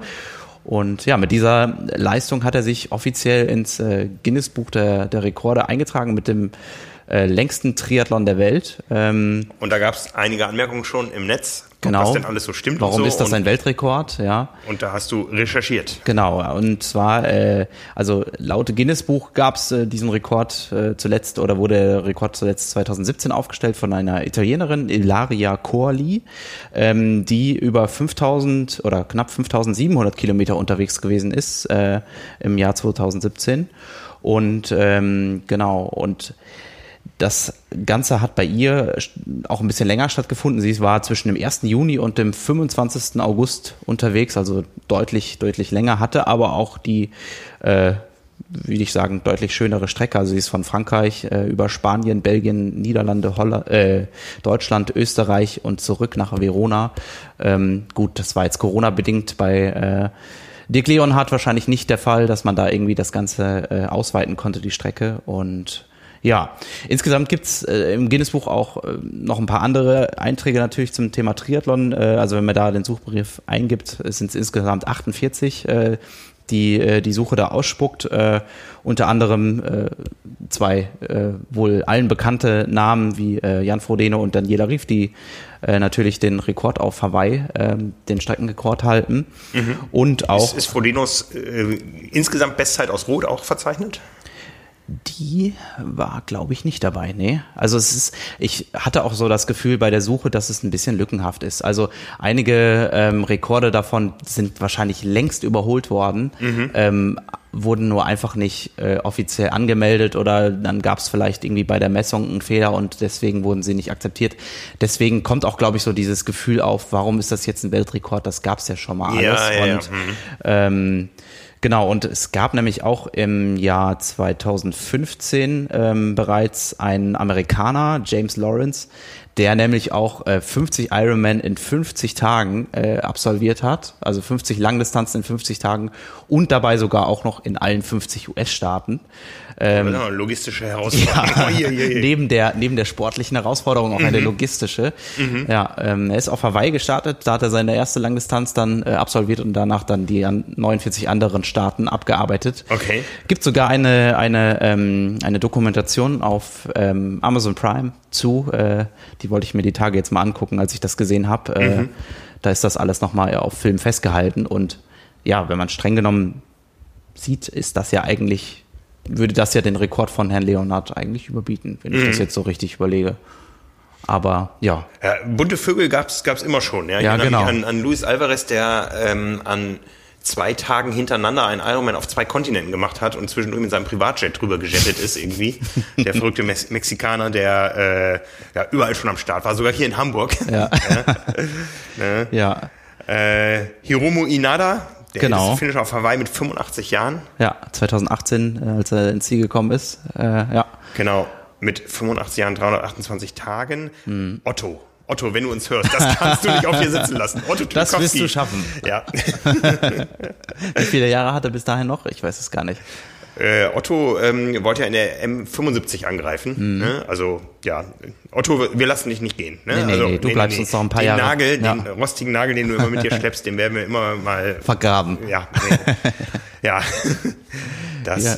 Lassen wir uns nicht nehmen. Ja, Nee. genau. Und äh, ein weiterer äh, Rekordversuch, oder nee, ist eigentlich eher kein Rekordversuch, aber ein, ein äh, Extrem-Triathlon, der ja momentan noch stattfindet, den bei uns auf der Seite ja auch äh, täglich im neuen Update geht, ist der von, von Jonas Deichmann, der mit seiner 16-fachen äh, Langdistanz einmal Deutschland umrunden will und äh, da jetzt mittlerweile auch kurz vorm Ziel ist, ähm, ist jetzt im tiefsten Bayern, hat heute Morgen das Update gegeben, dass er vielleicht für die nächsten 50 Kilometer nicht erreichbar ist, weil er im tiefsten äh, bayerischen Niemandsland unterwegs ist, in der Diaspora. Und ähm, ja, hat sich da den, den Sonntag jetzt mal als, als Zieleinlauf in seiner Heimat Lindau errechnet. Äh, noch so knapp 230 Kilometer, die er zu laufen hat. Ähm, und ja, hat er jetzt in den letzten Tagen deutlich mit dem mit dem Wetter zu kämpfen gehabt. Also das können wir uns hier in Hamburg irgendwie gar nicht so richtig vorstellen. Ne? Also dass es äh, so viel Regen jetzt gegeben hat die letzten Tage. Also hier war es ja tatsächlich die letzten äh, zehn Tage gefühlt äh, äh, sehr warm. Es gab, Mhm. glaube ich, einen neuen Wetterrekord hier in Hamburg mit irgendwie acht Tagen am Stück über 30 Grad. Ähm, von daher können wir uns das mit dem Regen kann ich das bestätigen. ja, genau. Mit dem schlechten Wetter gar nicht so vorstellen, aber genau, der ist da jetzt auch auf der, auf der Zielgeraden. Und das Ganze ist ja bei ihm auch nur äh, Vorbereitung auf das ganz Große, weil er ja eigentlich ab ähm, im Herbst den Triathlon einmal um die Welt äh, absolvieren will. Ähm, schauen wir mal, ob das, ob das, äh, ob das klappt. Da wird auf jeden Fall, äh, wird er uns nächstes Jahr, äh, Quatsch, nächstes Jahr, nächste Woche im Podcast ähm, wird er berichten, was er alles erlebt hat und ähm, wie realistisch das ganz große Vorhaben dann ist. Ja, das ist, äh, da freue ich mich drauf. Nächste Woche. Genau. Wir haben aber, das soll jetzt nicht der, der Rauschmeißer sein, wenn wir schon über die nächste Woche reden. Äh, wir haben noch zwei Themen hier. Ich glaube, über die Saisoneröffnung von Ironman in Tallinn, da können wir auch nächste Woche noch sprechen. Ja, genau. Ne? Ähm, da tut sich gerade etwas. Also ja, Saisoneröffnung im September. Äh, Bisher hat nicht viel stattgefunden. Einzelne Rennen bröckeln wieder, aber da gehen wir noch mal weiter im Detail drauf ein, was sich da abspielen wird.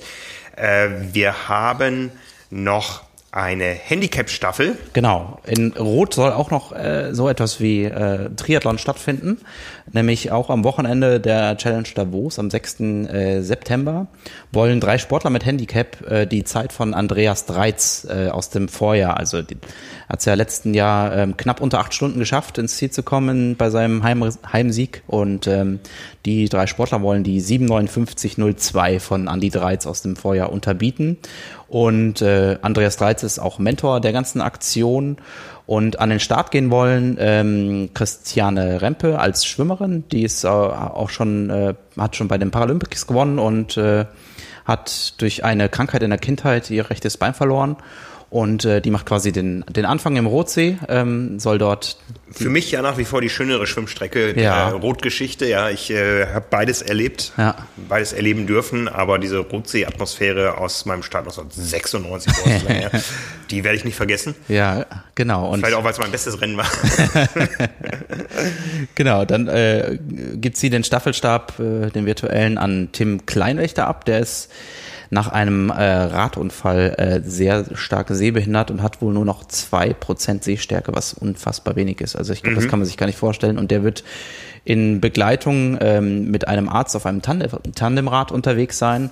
Und ähm, Thomas Frühwirt ähm, komplettiert die Staffel dann auf dem oder mit seinem Rand, äh, Handrollstuhl auf der Marathonstrecke. Und genau, insgesamt wollen sie die knapp acht Stunden dann einmal unterbieten. Und äh, das Ganze ist, soll auch noch für einen guten Zweck stattfinden, ähm, für mehrere Projekte vor Ort, die sie da mit dieser Langdistanz unterstützen wollen. Das ist ein ambitioniertes Projekt. Also Ja, ich sag mal, Hand, definitiv, ja. Handrollstuhl ist definitiv äh, ein schnelleres Verkehrsmittel als die, die Füße, wenn Mhm. man läuft. Ja, also die Laufzeit wird es wahrscheinlich rausholen müssen. Ja. Also ist für mich schwer vorstellbar, dass ähm, äh, ein Tandem schneller fährt als an die Dreiz und auch beim Schwimmen mit nur einem Bein.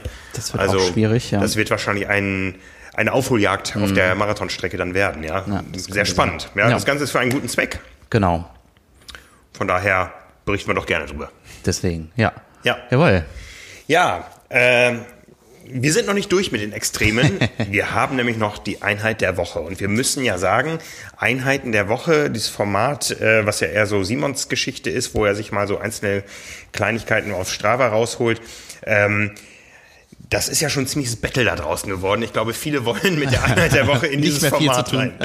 Genau. Und äh, ja, am Anfang waren es mal die 200 Kilometer Rad. Ja, also äh, da kann ich jetzt keinen Blumentopf mehr mit gewinnen. Auch äh, das ist vielleicht eher der 99. Geburtstag meines Opas. Aber dann kamen die 300 Kilometer Radtouren, die 500 Kilometer Radtouren und so weiter. Dann kamen extreme Wattwerte immer mal wieder aus dem Profibereich, die Simon gefunden hat. Aber das, was wir heute haben, das ist doch noch mal äh, was ganz anderes, ja. Also Ich man, bin gespannt. Ja, wir wollen das nicht bewerten jetzt, äh, was jetzt die die beste Einheit des Jahres ist. Das können wir die Leute draußen vielleicht mal machen lassen am Jahresende. Aber die Einheit der Woche, die kommt hier aus Hamburg und zwar von Jonas und Jan, die gerne unseren Podcast hören und eben auch festgestellt haben, wo jeder 300 bis 500 Kilometer oder mehr Rad fährt ähm, und noch Größeres abreißt, äh, wie die Dinge, über die wir gerade berichtet haben, da muss man doch mal andere Akzente setzen. Die beiden haben nämlich einen Triathlon absolviert äh, mit eingestreuten Crossfit-Übungen.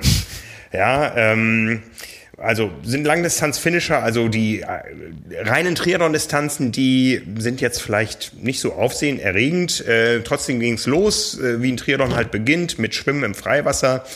Genau 3136 Meter in knapp unter einer Stunde, 58,52.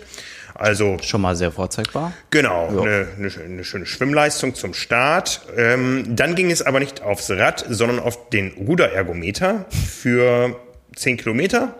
Ich habe keine Ahnung, wie schnell man rudert, aber diese 10 Kilometer lagen hier bei 41 Minuten und 55 Sekunden. Ist also ein flottes Lauftempo. Ähm, ja, ähm, auch noch vorstellbar. ne? Dann kam ein Block, äh, den stelle ich mal hinten an. Ähm, nach diesem Block kamen dann noch 100 Kilometer Rennradfahren in 3 Stunden 29, also auch ein ordentliches Thema und ein 10 Kilometer Lauf in 41,56, also eine Sekunde langsamer als äh, die Rudergeschichte.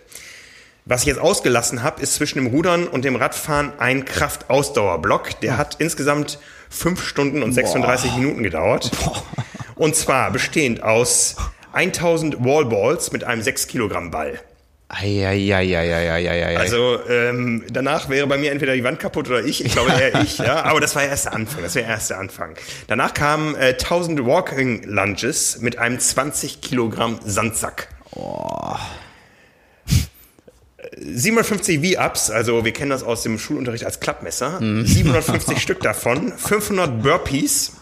Burpees äh, sind diese Strecksprünge mit Liegestütz dazwischen. 500 Stück davon. Also ich glaube, wer davon mal welche gemacht hat, der weiß, dass man nach, ja. nach 10 oder 20 ja. echt ins Schlaufen kommt. Ja. Da waren es 500. Dann 500 Liegestütze. Also es gibt ja so Liegestütz-Challenges, wo man die im Monat machen möchte, diese 500 ja, genau. Liegestütze. Da waren es 500 Liegestütze und zum Abschluss 250 Klimmzüge. Boah. Und das alles hintereinander an einem Tag? Das alles in 5 Stunden 36. Es gibt ja. auch eine Strava-Aktivität davon, die wir gerne in den Shownotes verlinken.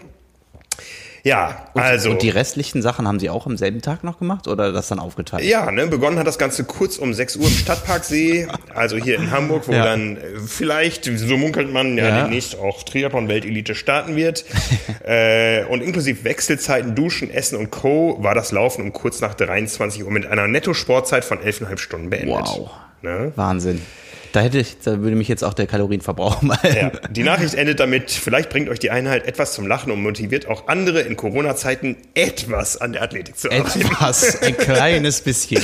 Also ja. für jeden jetzt morgen fünf Liegestütze und drei Sit-Ups oder so.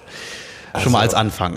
ich glaube nicht, dass ich in meinem Leben 500 Burpees gemacht habe. Nee, und Weil wahrscheinlich auch niemals. Liegestützen komme ich vielleicht noch mit, aber ähm, Oh, ja. 200, zwei, ach so, im Leben insgesamt. Ja, okay. Ja. Ja, das stimmt. Also, nochmal zum Genießen. 1000 Wallballs mit 6 Kilogramm, 1000 Walking Lunges mit 200, äh, mit 20 Kilogramm Sandbag, äh, 57 Klappmesser, 500 Burpees, 500 Liegestütze und 250 Klimmzüge. Ja. Herzlichen Holla die Waldfee. Ja, ja, nicht schlecht. Jonas und Jan, Glückwunsch dazu. Also You are an Iron Man. ja, der Muskelkater würde mich wirklich mal mal interessieren hier. Ja, ne? Also das Ganze hier auch noch aufgesplittet, wer was gemacht hat. Ähm, Wahnsinn. Ne? Also die die die ähm, die Kraftausdauergeschichten waren in Serien. Es waren immer 100 Wallballs, äh, 75 Klappmesser, 50 Liegestütze, 100 Lunches, 50 Burpees und 25 Klimmzüge. Allein diese 25 Klimmzüge das am Stück. Ist ne? unfassbar, ne? ja. Und jede dieser Serien hat immer so ähm, äh, am Anfang deutlich unter, am Ende leicht über eine halbe Stunde gedauert. Also ähm, ja, ich glaube, die beiden hatten richtig Spaß wie heißen denn diese Events? Ich komme die ganze Zeit nicht auf den Namen. High Rocks. Ja, genau, High Rocks. Das erinnert mich gerade so ein bisschen. Und, ja, und da hätten die beiden auf jeden Fall ganz gute Chancen, glaube ich. Wenn sie noch zwischendurch einen guten Sprint einlegen können, dann. Ja, auf jeden Fall haben die ja. ihren, ihren Startplatz da verdient. Ja, ne? finde also, ich auch. Liebe Kollegen ja. von High Rocks, wir wissen, dass ihr uns hört. Ähm, ne? Also äh, hier gibt es zwei, die haben was vorzuweisen. Genau. Kontakt stellen wir gerne her. also das wird jetzt schwer zu überbieten in der nächsten Woche. das äh, denke ich auch. Äh, ihr fühlt euch herzlich eingeladen, eure Einheiten der Woche interessieren uns immer sehr. Genau. Ja. Wir haben noch die Neuerscheinung der Woche und zwar unsere Triathlon 183. Letzte Woche haben wir es angekündigt, als wir in Druck gegangen sind. Ab dem Mittwoch dieser Woche ist sie im Handel und zwar äh, überall am Kiosk. Ich erinnere immer wieder gerne an den Kioskfinder. Auf unserer Website ganz oben in der Dachzeile gibt es einen Kioskfinder. Da gebt ihr eure Postleitzahl ein und seht den nächsten Kiosk. Aber natürlich auch unter trimark- nein, tri-markt.de slash Abo im Abo zu bestellen, auch als Einzelausgabe zu bestellen und eben auch ab dem Mittwoch in der App. Und da verraten wir schon was? Verraten wir schon was zum, zum Cover? Ähm, ja, sollten wir tun. Ja. Das Cover, wir sind gespannt auf Reaktionen. Ähm, ich glaube, es ist tatsächlich das erste Mal, dass wir einen farbigen Menschen auf dem Cover haben. Ich glaube auch, ja. ja. Also das müsstest du ja besser wissen als ich. Aber, ja, ja. Ähm, äh, zumindest alleine. Mhm. Ich weiß nicht, Macker zählt nicht, glaube ich. Ne? Und zwar ist es äh, Maurice Ehan Lanvo, der einzige schwarze Starter in der Trierer Bundesliga. Genau mit dem äh, Simon ein längeres Interview geführt hat mhm. zu Themen wie Rassismus, äh, Diversität, Diversität, Diversität im Triathlon, Genau. was überhaupt das tragende Thema der Ausgabe ist, weil du ein wunderbares Thema auch beigetragen hast. Ähm, Genau. ich sag hab- mal, von einem werdenden Superstar, ja, ich Mhm. fand die Geschichte so sympathisch. Äh, Du hast dich unterhalten mit Chris Nikic, der Genau. niemandem etwas sagen wird bisher. Ja, ja. Ein äh, junger Mann aus den USA mit Down-Syndrom, der sich jetzt zum Ziel gesetzt hat, im November äh, als erster Mensch mit Down-Syndrom einen Ironman zu finishen. Ähm, Ja. Die Mitteldistanz hat er bereits geschafft und ähm, auf dem Weg dahin und wie diese ganze Idee entstanden ist, welche Hindernisse er im Training hat und äh, auch mit welchen Vorurteilen man natürlich als, ähm, als Mensch mit Down-Syndrom und auch äh, seine Eltern tagtäglich zu kämpfen haben. Das haben sie mir alles berichtet und äh, ja, also auf jeden Fall ähm, immer wieder für, für Gänsehaut gesorgt, auch bei mir, Absolut. bei mir äh, selbst Auch. beim, beim Schreiben, ähm, weil man sich das, glaube ich, man kann es sich, wenn man, wenn man nicht damit Berührungspunkte hat, einfach überhaupt nicht Ja. vorstellen, was, was das bedeutet, ähm, schon allein auf dem Rad mit, mit, diesen, mit diesem Handicap zu sitzen und was man da für Hindernisse überwinden muss, dass das überhaupt funktioniert. Ja. Und ähm, ja, ein wirklich, äh, ja, für mich auch sehr bewegende Geschichte, äh, die ich da aufschreiben durfte. Ich ja. durfte sie ja erst lesen oder habe sie erst gelesen, als sie fertig war, muss auch sagen, echte, echte Gänsehaut. Also Ja. das ist echte, echter Triathlon-Spirit und ähm, das werden wir natürlich auch weiter verfolgen, wie er sich dann schlagen wird, wenn er denn im November startet. Genau, und auch äh, nur zu empfehlen, ähm, seinen Instagram-Account, da kann man quasi jetzt auch äh, tagtäglich ihn verfolgen, wie er sich äh, auf dem Weg zum Ironman vorbereitet, jeden Tag mit Videos und äh, Einheiten und Eindrücken aus seinem Training. Also sehr beeindruckend. Das Fall. verlinken wir doch gerne, ja. Genau. Ähm, ansonsten, äh, wo wir schon so in diesem ganzen Themenkomplex sind, haben wir uns mit Trainerinnen beschäftigt. Ja. Mhm. Man kennt die großen Namen im Triathlonsport unter den Trainern. Ja. Da sind relativ wenige Frauen dabei, aber es gibt sie und die sind auch gar nicht so wenig erfolgreich und sie haben ihren ganz eigenen Ansatz ans Thema Training und da haben wir uns mit verschiedenen unterhalten und äh, sehr schöne Geschichten dazu Tage gefördert. Ja, ähm, und äh, ein weiteres Szenethema ist noch, wir haben uns mit verschiedenen Profis unterhalten, so wie wir uns eben mit Anne Haug unterhalten haben. Ähm, wie sieht es eigentlich aus mit eurer Profikarriere? Was hat Corona da für Einflüsse gehabt und Genau. wie geht es weiter? Und Ja. äh, welche Zweifel, welche Wünsche habt ihr? Ähm, auch eine schöne Geschichte, aber natürlich kommt auch der Service und die Praxis nicht zu kurz.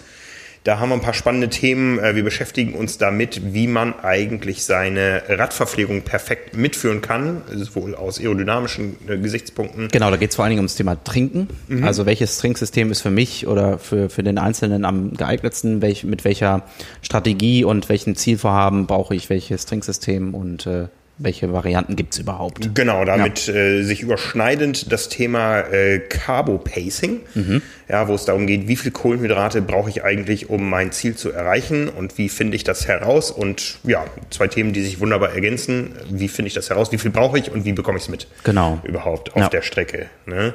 Ähm, weitere Trainingsthemen sind das Laktat-Shuttle-Training, das steckt dahinter. Ähm, man muss ja immer so ein bisschen aufpassen. Es gibt äh, immer mal wieder neue Bezeichnungen für Dinge, die immer schon da waren. ne? ähm, hier geht es ein bisschen in eine andere Richtung. Also da, ähm, ähm, ja, äh, Anne Haug hat's erzählt, äh, wie viel Angst sie vor dem äh, bösen Laktat hat. Äh, wir lernen aus der Geschichte, Laktat ist nicht immer böse. Genau, und, kann auch genutzt werden. Kann auch Ja. genutzt werden und die Hintergründe dazu und was man da im Training berücksichtigen kann, die haben wir in der Triathlon 183. Ähm, ein Thema, was eher so ein bisschen präventiv wirken soll, ist das Thema Belastungsbluthochdruck. Ja, ein Thema, was nicht so selten ist, ähm, sehr gefährlich werden kann.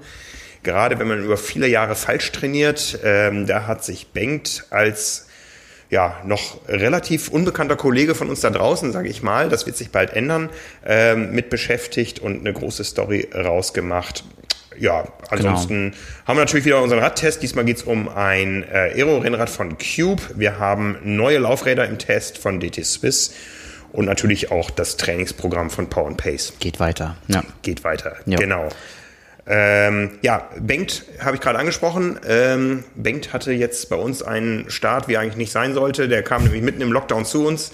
Hat uns erstmal ein paar Monate nicht gesehen. Hat es erstmal ein paar Monate nicht gesehen, Zumindest in realer Welt, ja. sondern nur, nur auf Zoom. Aber wir sind ja seit einigen Tagen wieder fest hier im Büro und äh, der wird nächste Woche Genau, mit Simon, glaube ich. Mit Simon, ja, ja genau. Äh, und wahrscheinlich mit Jonas Deichmann als Ansprechpartner und mit der großen Vorschau schon auf das äh, große Klassentreffen in Davos. Genau, ja. Bengt ja. hat gerade ein paar äh, sehr aufwendige Themen am Start. Der hat sich unheimlich viel beschäftigt mit dem Thema Ironman und Startgeldrückerstattung und Gutscheinlösung und so weiter. Hat da mit genau. sehr viel Anwälten, Athleten, Ironman, äh, Justizian und so weiter immer wieder gesprochen. Vielleicht kann er da ein bisschen Einblick geben. Das war also, glaube ich, ein, eins der rechercheintensivsten Themen der letzten Monate und hat auch noch ein weiteres Thema gerade aktiv, äh, was die nächsten Tage öffentlich wird. Und genau. ja, ja, von daher wird er ein bisschen aus dem Nähkästchen plaudern. Ja. Ja. Bleibt uns noch das Geburtstagskind der Woche. Ja, wir haben es vorhin schon kurz ja, genau. erwähnt. Ne? Nachdem äh, letztes, äh, letzte Woche ja Andi Relat äh, Geburtstag hatte, ist heute Jan Frodeno 39 geworden. Genau, das ist eben ja schon kurz gesagt. Ja. ja. 39 Jahre, das In war. Sinne auch nochmal herzlichen Glückwunsch für Fußballer, glaube ich, nicht vorstellbar. Es gab die Tage mal irgendwo eine Statistik, so das beste Alter weiß nicht, ähm, irgendwo auf der Welt oder so gab es eine, gab's eine, eine Infografik, so das beste Alter in verschiedenen Sportarten. Mhm. Schwimmen und Touren ganz, ganz früh, ja. Ähm, und je länger, desto älter und Triathlon gerade auf der Langstrecke ist wirklich eine Sportart, wo Jan Frodeno im besten Alter ist, glaube ich. Ja, mit den Voraussetzungen, die er jetzt noch hat, bleibt er uns noch ein bisschen erhalten. Ja. ja. Wollen wir mal hoffen, dass wir ihn dieses Jahr noch hier oder da am Start sehen werden. Genau. Würde uns freuen. In diesem Sinne, von uns erstmal. Genug geschwitzt für heute. Genug geschwitzt für heute. Ich gucke mal, was die Körperkerntemperatur sagt. Ob die während des Podcastens äh, steigt oder sinkt. Und siehe da, ich habe keine mehr. Nein, sie ist gesunken um 0,1 Grad. Wir sind hm. jetzt bei 36,94 Grad. Also, alles im grünen Bereich. Ja. So sieht es auch auf meiner App hier aus. In dem Sinne, frohes Weiterschwitzen da draußen eine schöne Restwoche, wann auch immer ihr uns hört. Und nächste Woche an dieser Stelle dann Simon und Bengt. Viel Spaß dabei. Ciao. Ciao, ciao.